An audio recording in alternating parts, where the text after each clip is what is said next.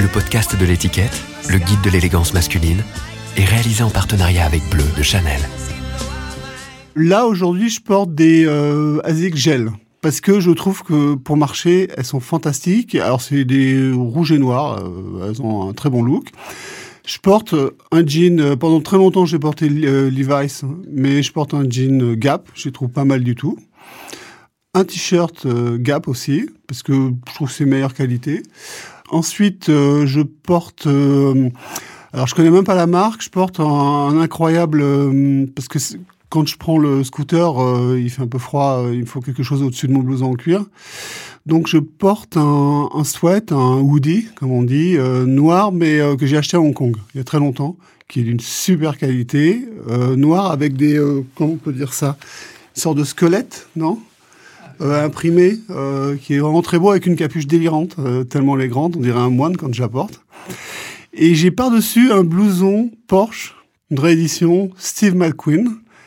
Voilà, et euh, j'ai mes lunettes. euh, ce sont des lunettes, alors là, c'est des Randolph. Je m'appelle Mirwais. Ça, c'est mon nom euh, de scène pour la musique. Euh, là, je viens de sortir un livre euh, qui s'appelle Les Tout-Puissants. J'ai pris mon nom complet, Mirwais Amadzai, qui est une impossibilité au Scrabble. Euh, J'ai joué dans Taxi Girl. Je suis le fondateur de Taxi Girl avec, avec les autres à l'époque, avec euh, surtout Daniel et Laurent. Donc, euh, et le co- principal compositeur. Et ensuite, euh, j'ai fait beaucoup d'albums avec Madonna, j'en ai fait quatre.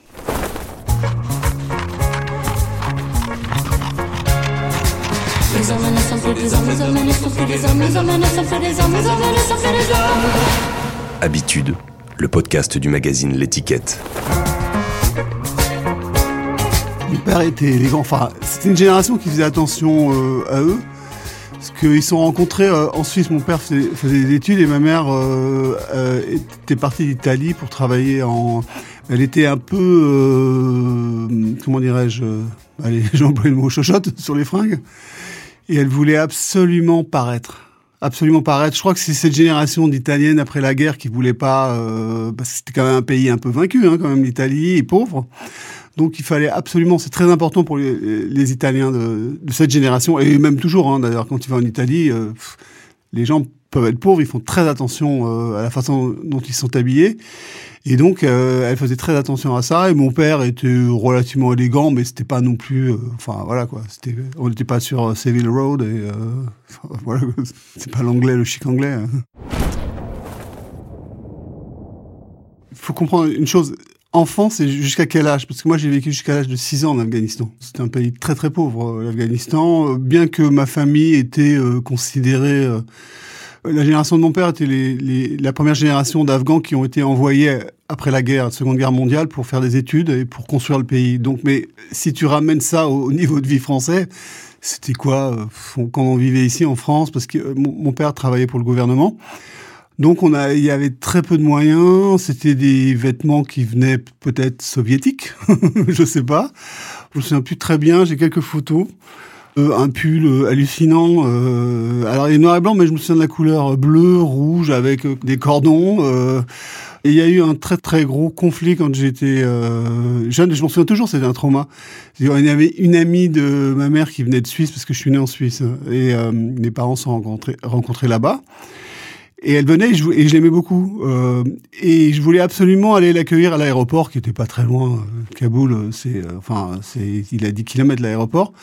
Et j'avais une sorte de complet cravate, j'appelais ça, mais avec, je sais pas si tu vois, la, la cravate, elle est fixée, elle fait un truc d'enfant. J'avais 4 ans, 5 ans. Et ben, je suis pas allé à l'aéroport parce que comme il était sale, elle voulait pas me le mettre. On a eu un conflit et euh, j'ai fait une crise. Ça, je m'en souviens très bien. Donc euh, voilà, pour parler de fringues, euh, le complet cravate restera, je pense, jusqu'à la fin de mes jours dans ma mémoire. Ensuite, les chaussures, tout ça, je me souviens plus. La seule chose dont je me souviens en Afghanistan, c'est qu'il y avait tellement de neige que quand tu sortais, tu mettais d'autres chaussures plus grandes qui étaient adaptées à la neige. C'est assez étonnant. Je n'ai pas de photo de moi portant des, ce qu'on appelle euh, en afghan, ça s'appelle, le pusincha. Pusincha, c'est les moumoutes euh, des hippies. C'est des vestes euh, en peau de mouton retourné qui sentent vraiment pas bon, quoi.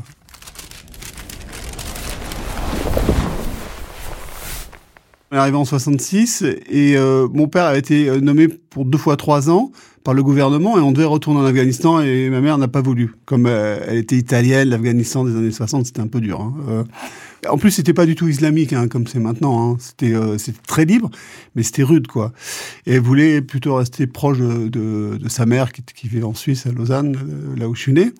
Donc du coup, alors, à mon très grand étonnement, parce que c'est quelque chose que je n'arrive pas à m'expliquer, pourquoi mon père a hum, renoncé à sa carrière. Il avait une très grande carrière. Euh, il aurait pu devenir ministre. Dans, dans, ma famille, ils sont tous devenus ministres, diplomates. Euh, il y a même eu un président. Enfin bon.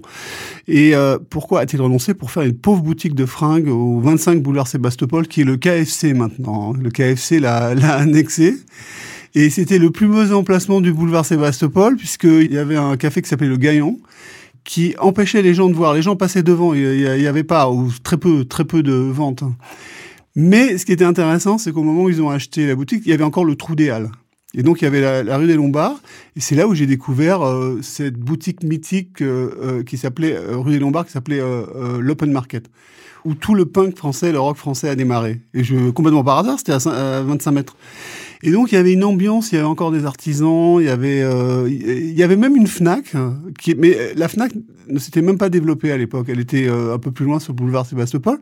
C'était un tout petit endroit, euh, donc c'était vachement intéressant. C'était le, le pari encore des ouvriers, des artisans, et c'était vraiment super.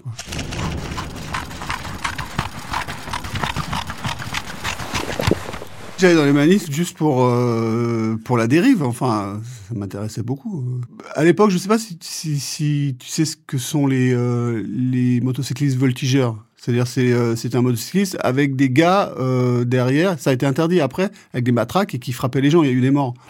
Donc euh, moi je me souviens, on s'est fait charger par ça. Je me suis, on rentrait heureusement, Dieu merci, il n'y avait pas de code dans les immeubles. On s'est fait charger euh, plusieurs fois, on est monté sur les toits. Euh, et euh, l'histoire que j'aime bien raconter, c'est c'est que j'étais au milieu parce que ouais j'y allais sérieux hein, attention hein, le, le, le, foulard le citron parce que c'est le citron ça t'empêche d'étouffer c'est une technique quand tu prends des, des, des gaz lacrymaux faut le savoir et donc dans la santé je me souviens très bien un jour je tu sais c'était pas des tirs tendus hein, donc ils tiraient au ras du sol les gaz lacrymaux. J'en prends une, je rebalance. Et je me retrouve boulevard Aspa. Et à un moment donné, je, et donc euh, je, par exemple, je me, j'avais mon foulard euh, super, hein, qui est un, foulard indien, très beau d'ailleurs, blouson de cuir parce que dans les manifs, il vaut mieux prendre des blousons de cuir. Et j'entends une voix qui me dit, euh, bon, Amadzai, mon nom, Amadzai, que faites-vous là? Parmi les incontrôlables, j'adore cette phrase. Et euh, c'était mon prof de français. je lui dis, bon, non, je suis là par hasard et tout ça. Mais c'est drôle, 14-15 ans. Hein. Mais j'étais pas politisé. D'abord, le punk, c'est une fabrication de Malcolm McLaren, enfin qui est assez génial parce que les Sex Pistols sont un boys band en fait. Euh, ils ont été recrutés par euh, McLaren, habillés par Vivian Westwood et tout ça quoi. Mais il y a eu ce mélange avec les New York Dolls et le punk new-yorkais. Tom Verlaine, euh, Patti Smith, bon, évidemment les Stooges euh, qui trônent tout en haut à cause du, euh, du son. Et donc ça s'est mélangé en fait. Ça s'est mélangé avec les revendications de nos futures anglaises de l'époque 77 et, et, ça a pris forme. Voilà. Donc l'esthétique, c'est Vivienne Westwood. Hein. Pourquoi un hippie se coupe les cheveux en 78 c'est parce qu'il obéit quelque part, il reçoit des signaux de la société. C'est pas juste la mode, il y a des signaux euh, profonds euh, qui sont envoyés, il se synchronise avec ces signaux. Et euh, la mode, pour moi, c'est un peu ça aussi. C'est qu'on croit toujours que voilà, il y a des gens tout puissants qui disent on va lancer telle collection. Non, c'est pas comme ça. Il y a, des mouvements, il y a des forces souterraines, il y a des mécanismes inférieurs comme je dis, et qu'ensuite qui se traduisent par des symptômes qui sont la mode, les tendances, la musique. D'ailleurs, la musique est souvent le premier médium hein, utilisé pour euh, trendsetter, comme on dit en anglais, euh, pour euh, donner, pour prescrire en fait.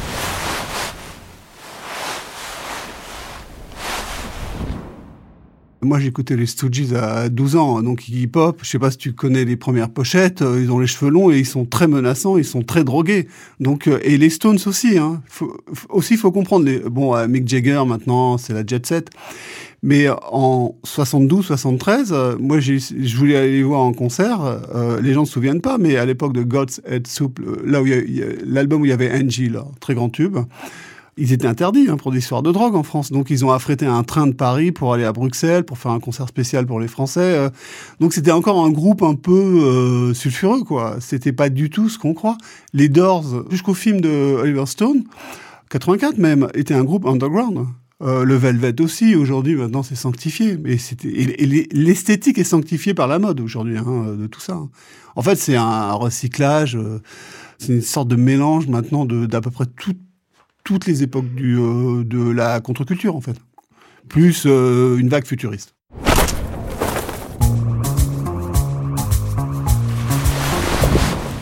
Moi, j'étais, euh, j'avais encore la frange au tout début, premier concert. J'ai retrouvé les photos. J'ai un ami, Patrick Rémy, photographe. Il était là. Le tout premier concert au Gibus, 78, donc c'était en juillet. Et il m'a même dit c'était le 14 juillet 78, donc comme personne voulait nous faire jouer, euh, tu sais, c'est la date qu'on donne euh, au groupe euh, dont on ne veut pas, quoi. Et, euh, j'avais encore la frange. Et en fait, moi, je me souviens plus trop. Honnêtement, je me souviens plus trop comment. Je me souviens juste des photos que j'ai avec ma frange, mes Ray-Ban et mon t-shirt rouge Puma. J'en avais deux, rouge et euh, j'ai encore les photos, donc euh, je peux bien en parler. Et euh, c'est quand même très stylé, hein. Euh, genre un peu Stooges quoi, mais avec le, look Puma et ma guitare SG quoi, que je, venais d'acquérir euh, avec un dur labeur d'un mois dans un château euh, pour pour des gosses de riches, des vacances d'été quoi. En fait, à l'époque, on s'habillait en rouge et noir. D'ailleurs, on, a même eu des problèmes. On a fait les photos où moi j'avais un brassard noir et, euh, en fait, on, une des nos toutes premières télés, mannequin que tu, que tu trouves, hein, Lina, tu tapes mannequin, euh, tu, tombes dessus. On est en, euh, on est tous habillés en rouge et noir. Donc c'est Patrick Sabatier hein, quand même qui nous, euh, qui nous a invités. On, est on est très stylé, hein, très. Hein. On est habillé en, rouge et noir et très jeune, euh, donc rouge et noir, très stylé, très jeune, tout le monde nous a détesté immédiatement, hein, les vieux. Hein. Donc, euh, et, d'ailleurs, euh, Daniel portait, c'est à mourir de rire, parce que Daniel portait une chemise, un pochoir. Il a pris l'idée en fait à, au Clash, hein, qui mettait Karl Marx, lui il a mis Staline. Et donc c'est très drôle parce que Maxime, notre producteur, Maxime Schmitt, un grand génie, euh, était dans la cabine avec le réalisateur et il a entendu clairement, il le raconte dans, dans, un livre qu'il a écrit. Oui, alors tu commences sur un zoom arrière sur la photo de Georges Brassens. Ah, et le mec, il avait confondu Staline et, Georges Brassens. Et je me souviens, cette télé, moi je voulais porter un brassard noir, comme on faisait? C'était à la SFP à l'époque. Ils se sont dit non, non, on va avoir tous les anciens combattants sur la gueule et on veut pas. Et donc ils nous ont interdit de porter des brassards. Voilà, par exemple, ça c'est un exemple de style qu'on stylait nous-mêmes. Hein. Il n'y avait pas styliste hein, à l'époque.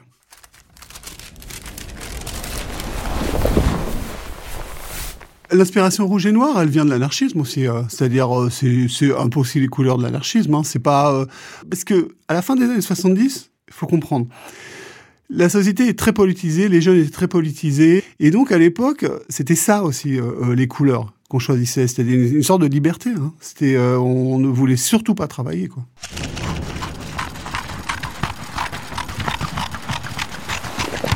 On s'habillait déjà en rouge et noir avant Kraftwerk, ou alors peut-être on a vu Man Machine. Et effectivement, non, mais attention, Maxime Schmitt dont je parle est le cinquième Kraftwerk. Faut pas oublier ça. Hein. Et euh, nous, on s'en rendait pas très compte euh, à l'époque, mais on avait le parrainage de Kraftwerk. Ils aimaient bien, euh, puisqu'on avait fait mannequin eux-mêmes, ils, avaient une chanson. Et comme c'était Maxime qui était le go-between, mais on, on les avait pas rencontrés à l'époque, mais on savait pas qu'ils nous, nous aimaient bien. D'ailleurs, Ralph, un jour, pour mon album arabe, euh, Yas, j'ai utilisé Man Machine, euh, parce qu'il donne pas comme ça facilement les samples, hein, Kraftwerk. J'ai eu l'autorisation sans problème.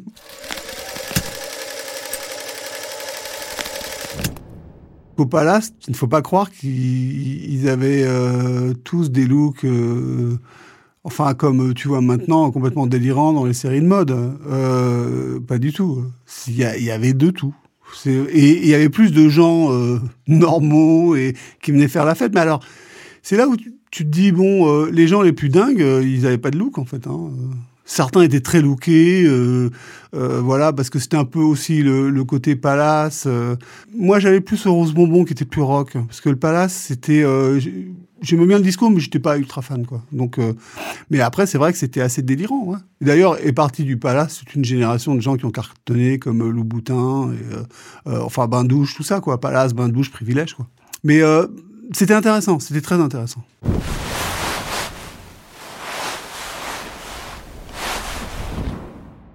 On allait au puce de Montreuil, euh, on allait au puce de Saint-Ouen, et les puces de Saint-Ouen, c'est pas du tout ce que c'est devenu maintenant. Hein. Parce qu'aujourd'hui, il n'y a plus que des t-shirts euh, du PSG. Euh.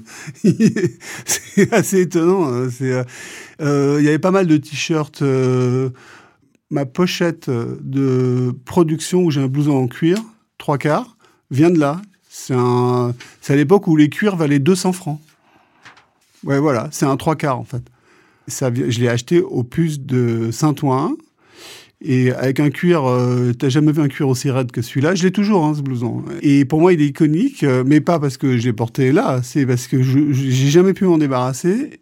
Et euh, il me rappelle cette époque où, où tu allais acheter des blousons. Un blouson comme ça, je l'ai payé 200 francs ou 300 francs, c'est-à-dire 30 euros. Ou, donc, allez, disons 80 euros maintenant.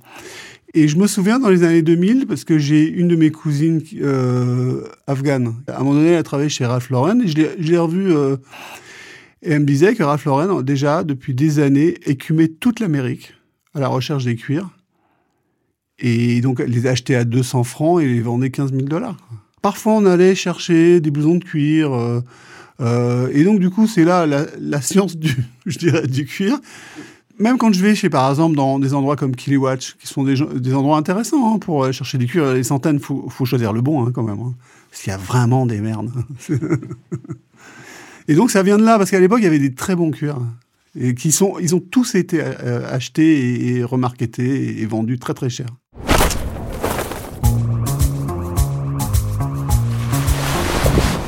Après, Daniel était un caméléon pendant les années où euh, je l'ai vu quand même euh, pendant trois mois acheter la Panoply Mods avec la parka, avec la cible à Paris.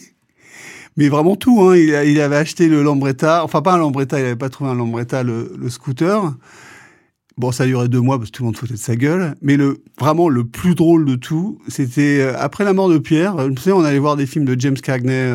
Donc on était en 81, août 81 on pouvait pas partir parce qu'on on allait enregistrer un album, donc on répétait. Et euh, je sais pas, il, avait une, je sais pas quoi, il a une lubie tout d'un coup.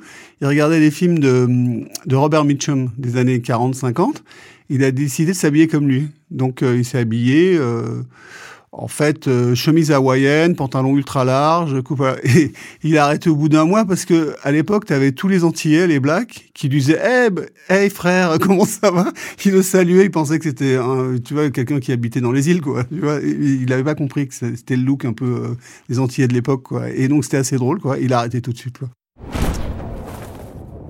Je pense que Taxi Girl a amené quelque chose qui, n'existe, qui existait évidemment. L'androgynie, ça a existé avant nous, euh, bien sûr. Mais de cette façon-là, dans la pop culture et dans la new wave, on, a fait le passage. Quoi. On a été euh, séminal.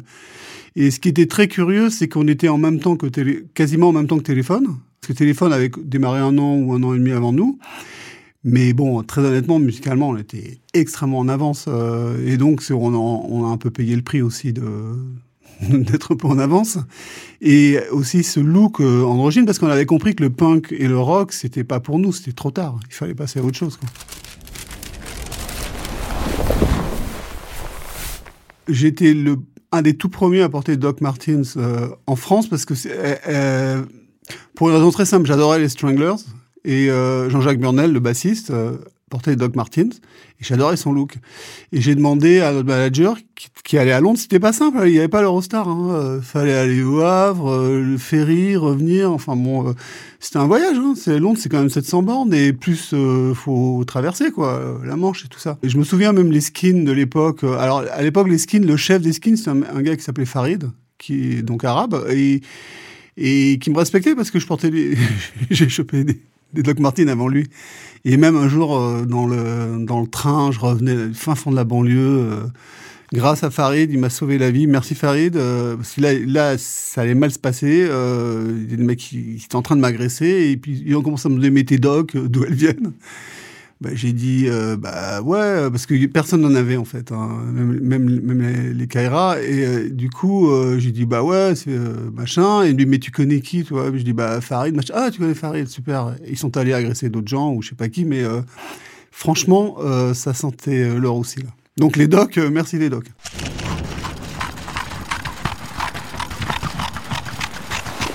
On a fait une série pour euh, une page centrale de Vogue à l'époque, où il y avait plus que Daniel, Laurent et moi, pour le pauvre, avec euh, Olivero euh, Toscani.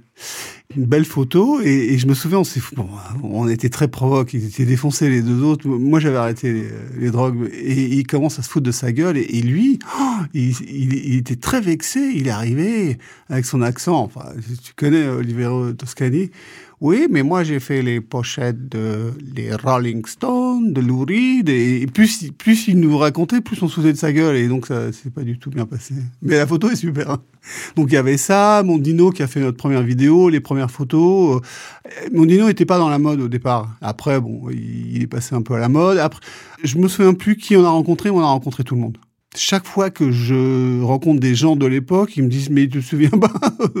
J'étais là et ce sont souvent des gens qui démarraient. Parce qu'on était vraiment, enfin, je dis pas ça du tout pour me flatter moi-même, mais on était vraiment séminal dans le sens où on, était euh, l'avant-garde pure. Je pense qu'on a amené la modernité dans, la musique française. Ensuite, par euh, notre action, hein, parce qu'on a signé chez Virgin, et Virgin, on était le premier, euh, on a fait démarrer quelque part, on a donné un peu de crédibilité à Virgin, qui venait de se constituer et qui est devenu le label qui a enfanté la bonne musique française quand même. hein. Donc, on, on est vraiment à la base, quoi. Avant le stylisme tout puissant, euh, les fringues, les gens, euh, les groupes s'habillaient un peu et très honnêtement dans les années 80, les stylistes, euh, c'était quoi euh, les stylistes euh, dans la musique hein, je parle, hein, dans la musique hein. Je parle pas moi je sépare le Vogue des années 70, 60, euh, même 80, c'était très cloisonné en fait. Il n'y avait pas cette porosité qu'il y a maintenant entre les musiciens, l'instrumentalisation de la musique aussi par la mode et tout ça. Et donc, chacun était dans son camp, quoi. Et, ceux qui employaient des stylistes, c'était- très souvent, bah, je sais pas, Duran Duran, avec des coupes hallucinantes et des cols qui, montaient jusqu'au plafond. Enfin, tu vois. Et euh, nous, on n'était pas du tout là-dedans, hein, mais pas du tout. Mais c'était assez intéressant. Euh, la preuve en est que euh, l'histoire que je t'ai racontée avec Olivero Toscani, qui est devenu une superstar de la mode dans les années 80-90, provocateur. Mais aujourd'hui, mais l'équivalent d'une personne comme ça, les artistes lui baiseraient les pieds. Pour, alors que nous, on se foutait de sa gueule quand même. C'était pas du tout notre champ. Donc c'est là où c'est intéressant quand même.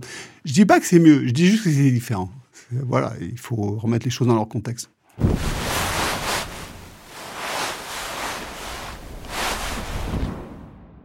Tous les gens qu'on a rencontrés, que ce soit Rita Mitsuko, qui euh, Rita Mitsuko, on se connaissait, hein, c'est-à-dire euh, Rita Mitsuko avec euh, Fred Chichin, le guitariste, avait cassé Taxi Girl hein, après les premiers concerts, parce qu'il avait dévoyé Daniel et Laurent, et après, et bon, je raconte pas un secret, il, est tombé euh, pour des histoires de dope, il a fait un an de tôle et on s'est reconstitué, et c'est comme ça qu'on a redémarré. Et donc on se connaissait tous. Euh, des gens comme Andachine faisaient notre première partie, ils étaient obsédés par nous. Euh, enfin, je, je dis rien de.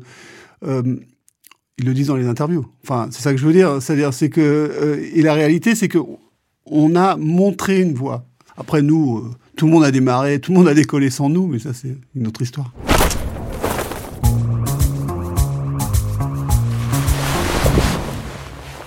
C'est vrai que ça a été une sorte de truc thermonucléaire quand les gens ont vu que je produisais Madonna et puis euh, pas pas un track, c'était euh, tout le- quasiment tout l'album et puis avec un succès euh, intergalactique. Donc euh, et à l'époque Madonna était la plus grande, vraiment la plus grande star du monde quoi.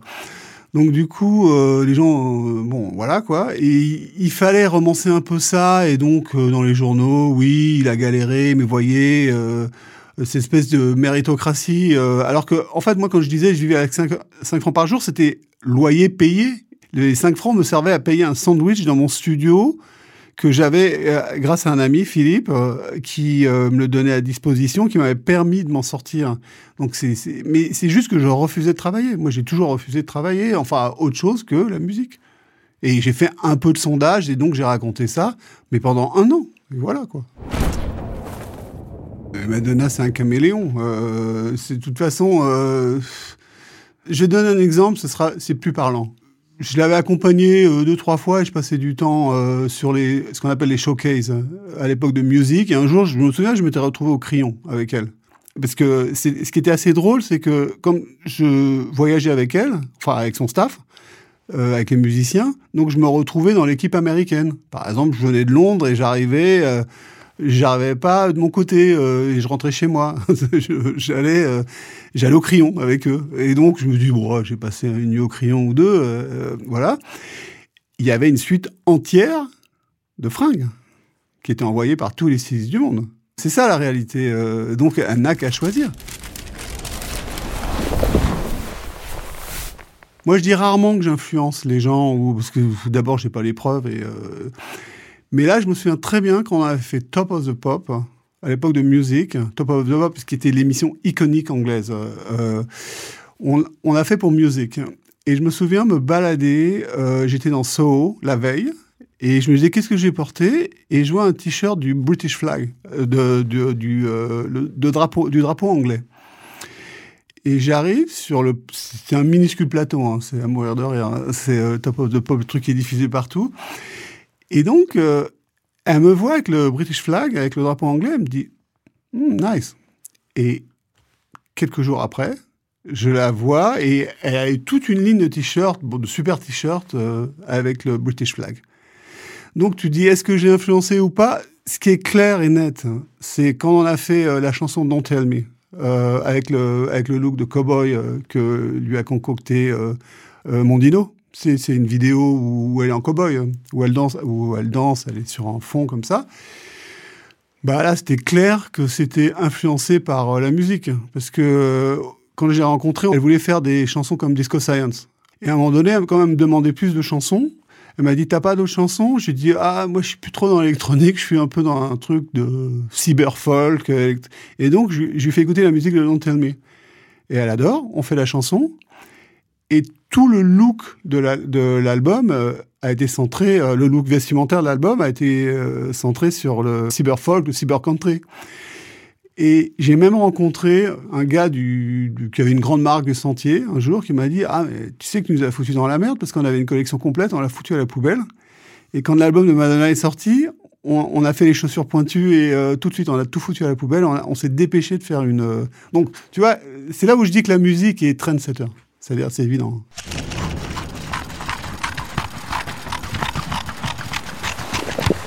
Moi, pendant très longtemps, j'ai été Adidas. Pendant très très très longtemps, et je le suis toujours d'ailleurs. Euh, mais à un moment donné, je me souviens très bien à Los Angeles dans les années 2000. Euh, il faut comprendre un truc, j'étais un peu superstar de la musique, euh, je travaillais avec Madonna. Et donc tout le monde me sollicitait et moi je, je portais des Adidas et, euh, et, tout le monde me demandait, euh, par exemple, euh, je me souviens Gap m'avait demandé d'être un, un, new face au même titre que Pharrell qui démarrait à l'époque, on était en 2000-2001, c'était des grosses affiches et moi j'ai toujours refusé parce que je gagnais très bien ma vie à l'époque donc je n'avais pas besoin. Et puis la publicité, c'était pas, il n'y avait pas le rapport, le même rapport en 2000 que maintenant. Et donc, je cachais même mes bandes Adidas, hein, pour te dire. Alors que j'aimais bien, j'ai toujours aimé le design puisque je les, mettais dans les années euh, 70, quand j'étais jeune, avec des Pumas.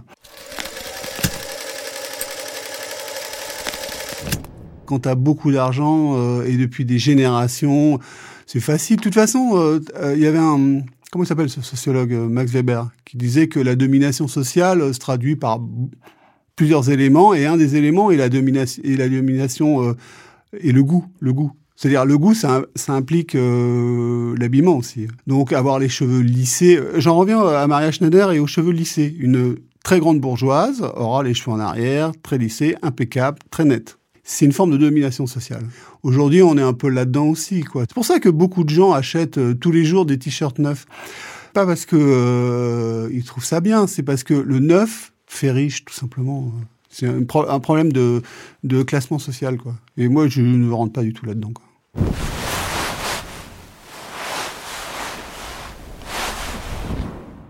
Moi, je suis un exemple naturel de décroissance. hein. Ce que je veux dire, euh, c'est que je, m'en fous complètement. J'ai, euh, quand des gens disent ouais, euh, bon bah à la place d'acheter 10 t-shirts, achetez-en un. Moi, je suis, suis pas du tout concerné puisque c'est comme ça. Mais par contre, j'aime certaines choses.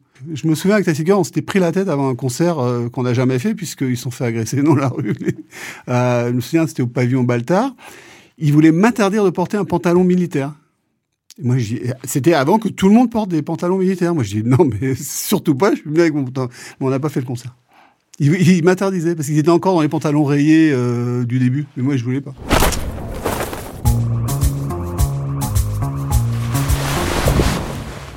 faut aller chercher hein, dans, dans l'habillement militaire euh, les choses intéressantes. euh, parce que le stylisme militaire, notamment américain, mais pas que, est très stylé, je trouve. Très stylé. Mais ça dépend qui le porte et qui. Si, tu prends par exemple le stylisme de Apocalypse Now euh, pendant la guerre du Vietnam, c'est incroyable comment ils sont stylés. Pourtant, c'est juste. Il a, reconstitué les fringues. euh, euh, et ce sont pas des gens, des très grands stylistes, hein, quand même, les stylistes de l'armée. Donc tu dis qu'il y a quand même un rapport. le vêtement a un rapport à l'image, mais il faut aussi qu'il ait un rapport social. Et moi, c'est ça aussi qui m'intéresse. Puis moi, j'ai l'esprit de contradiction. Dans un monde où tout le monde porte des docks, euh, j'en porte plus, depuis longtemps. J'ai un ami journaliste qui dit euh, tous ces gens qui jouent le tiercé de la veille. euh, ce que je veux dire, c'est ce qui explique que il y a quelque chose qui cartonne. Donc l'industrie ou les gens, il y a toujours ce signal de dire bah non, on va faire ce qui marche. Alors moi, je suis dans le coup d'après très souvent, mais c'était pas conscient. C'est que c'est juste ça me plaisait. Je trouve ça super, comme les Doc Martens. Mais ils aimaient pas hein, au début. Hein. Les autres, ils en ont tous porté après. Mais les Doc Martens, ils trouvaient ça pas très beau. Hein. Euh, je me souviens, on s'était retrouvé dans le East End, euh, le vrai East End, euh, avant que ce soit euh, devenu euh, la City et tout ça. On est allé dans une boutique avec notre gros videur euh, Fifi, euh, une sorte de Hells Angels énorme. On est arrivé, euh, on n'était pas ultra welcome hein, là-bas. hein. Dans une boutique, c'était la seule boutique qui vendait les Doc Martens. Moi, j'en avais acheté, j'avais acheté une paire à, à coque. Et j'en vois partout là maintenant, les filles surtout.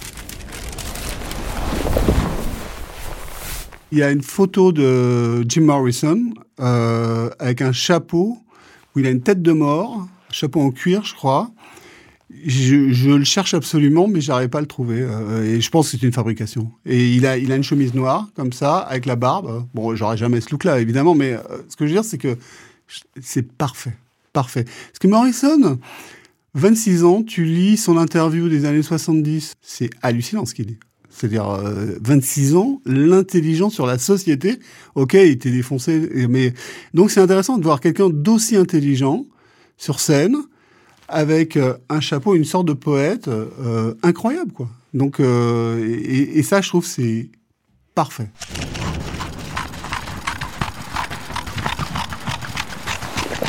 C'est de la provoque que je fais, mais euh, ce que j'appelle les trucs de Bourges, euh, c'est, euh, je sais pas quoi, euh, les gars que je vois dans les labels euh, ou dans les couloirs, euh, les grands patrons, quoi. Les chemises, les trucs, euh, les mecs qui habitent Villa Montmorency, quoi. Moi, je m'habillerai jamais comme ça, quoi.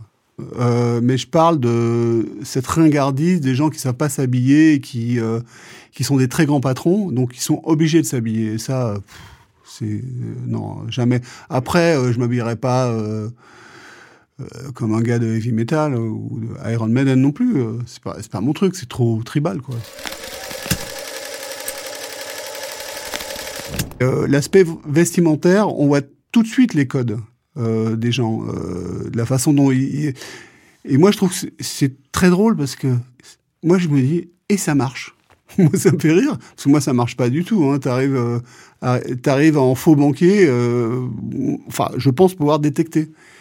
Alors que la plupart des gens sont impressionnés euh, et euh, de la middle class et se disent mais ça existe ça des gens comme ça comme ils sont beaux j'aimerais être comme eux et ces gens-là te méprisent de toute façon vous donneront aucune chance. Donc euh, voilà.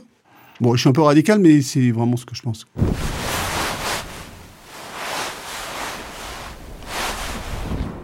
Hmm, alors les fautes de goût moi je m'assume comme je suis. C'est-à-dire à un moment donné bon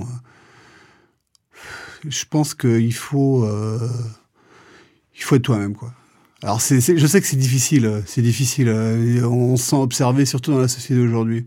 Je pense que les fautes de goût, c'est surtout l'appréhension qu'ont les autres de moi. Je pense euh, parfois certaines séries de photos, parfois je me dis ah je me reconnais pas, mais après moi je dis moi je respecte parce que je me dis bon bah c'est la vision de cette personne et c'est pas moi, c'est pas moi, mais c'est pas grave. Bien sûr, tu peux arriver, tu peux avoir euh, un mauvais look ou ce genre de choses, mais ce qui est bien c'est d'assumer quand même. hein. C'est-à-dire euh, parce que faute de goût, ça veut dire quoi Euh, C'est que t'assumes pas. Donc t'as peur, t'as peur de quoi, de qui, de la police, du.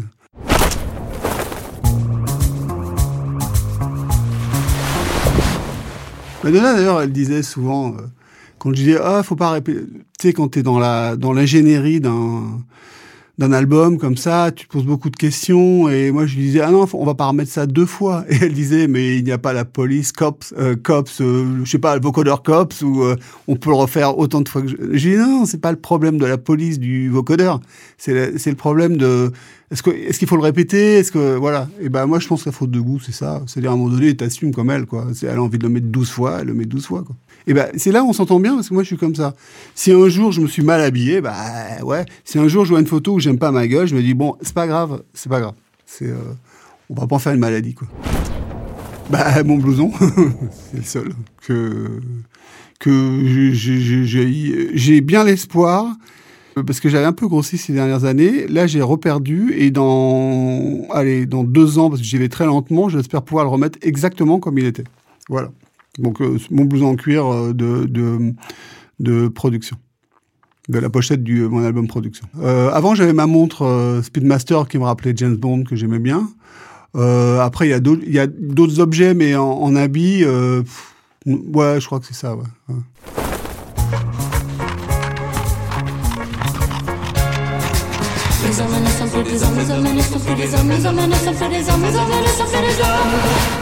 Habitude, le podcast du magazine L'étiquette.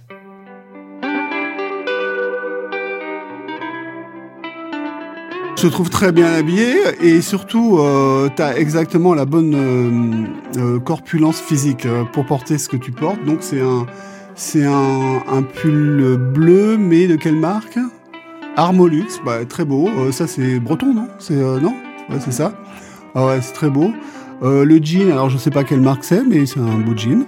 Ah, APC, ouais. Bon, ils sont très bien. hein. Ils les recyclent bien d'ailleurs, le. Euh, une belle. ah bah voilà, ça c'est pas mal. C'est je cherche une ceinture marron comme tu as là. C'est pas mal parce que j'en ai, j'en ai une vieille là, mais qui va pas. Et tes chaussures, c'est des euh, New Balance. Des New Balance noires, assez stylées. Mais euh, en fait, des très stylées, toi. Et tu portes une paire de lunettes. euh, alors ça, je sais pas quelle marque. Elles sont belles. Ah ouais. Non mais toi, t'as exactement la bonne corpulence hein, pour porter tout ce que tu portes. Donc ça, c'est bien.